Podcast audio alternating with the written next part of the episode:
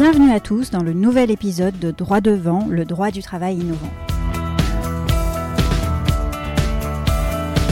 Droit devant, c'est un podcast consacré au droit social et c'est ma manière de vous livrer des conseils concrets sur cette matière technique émouvante qu'est le droit du travail.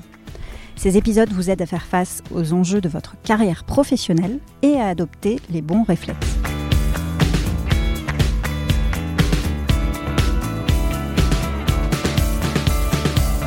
Victoire avocat a 6 ans. 6 ans à faire bouger les lignes et à se questionner sans cesse pour devenir aujourd'hui société à mission.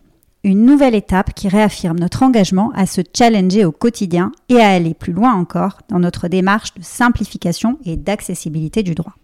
Clients, partenaires, collaborateurs qui nous accompagnent au quotidien, tous sont acteurs de cette prise de conscience qui nous ont conduit à l'obtention de cette qualité. Cet épisode un peu spécial est aussi l'occasion pour moi de revenir sur l'origine de cet engagement et de vous présenter Sarah Monroy et Julien Lombard, mes associés, qui interviennent en droit des affaires, de la franchise et de l'e-sport. Ils partagent le micro avec moi sur le thème de la société à mission. Alors concrètement, comment devenir une société à mission? Quelles sont les étapes préalables et les formalités à réaliser? C'est Sarah et Julien qui vont vous parler de tout ça dans l'épisode d'aujourd'hui.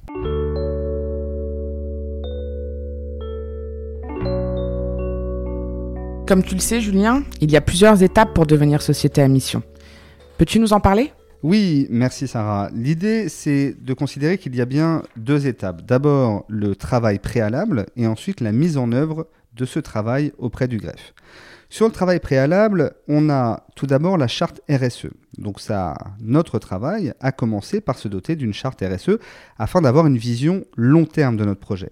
Cette charte n'est absolument pas obligatoire, mais elle est à notre sens un préalable nécessaire qui vous permettra d'avoir une vision globale et à long terme de votre projet, et surtout cela vous aidera à déterminer votre raison d'être et vos objectifs. Et c'est justement dans ce travail préalable la deuxième étape qui consiste à déterminer sa raison d'être. Pour notre part, sur la base de notre charte RSE, nous avons pu déterminer notre raison d'être et celle-ci doit être en adéquation avec votre projet et votre secteur d'activité. Et donc ensuite, il faut déterminer ses objectifs statutaires, c'est-à-dire les objectifs que vous êtes fixés pour réaliser votre raison d'être et la mission de votre société. Sur ce point, nous vous recommandons de définir des objectifs assez larges afin d'éviter de devoir les modifier si ces derniers sont atteints trop rapidement. De même, il convient par la suite de déterminer les objectifs opérationnels ou la feuille de route, et cela sur plusieurs années. Ces objectifs sont la réalisation de votre raison d'être, mais par des éléments concrets, à court ou moyen terme, et surtout, ils doivent être quantifiables. En effet, comme pour l'obtention de la qualification de société à mission, votre société sera contrôlée par un organisme tiers indépendant, un OTI, qui aura pour mission de vérifier que vos objectifs opérationnels ont bien été réalisés. Par exemple, chez Victoire, nous avons comme objectif euh, opérationnel de réaliser des heures de travail pro bono à destination des clients, afin de favoriser l'accès aux droits. Autre objectif, c'est de limiter la pollution numérique du cabinet en utilisant des logiciels de signature pour justement limiter l'utilisation du papier et des impressions.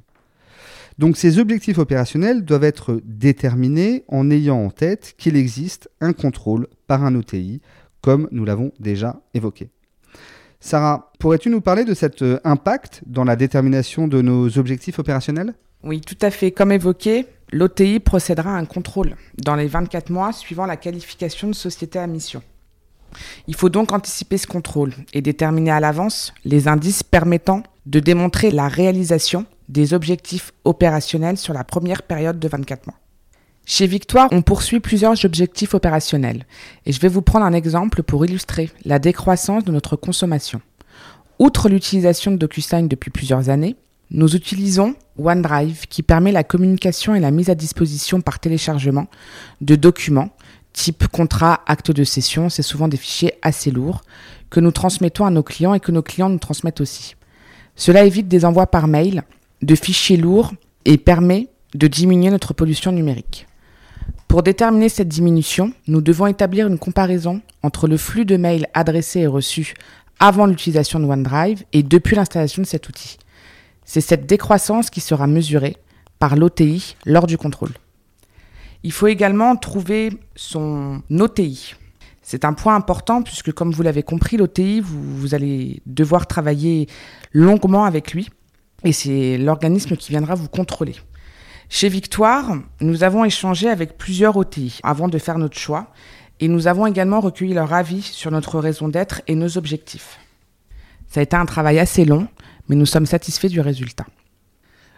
Comme euh, Julien et moi nous vous l'avons exposé, ce travail préalable, maintenant il va falloir le mettre en pratique auprès du greffe du tribunal du ressort de votre société.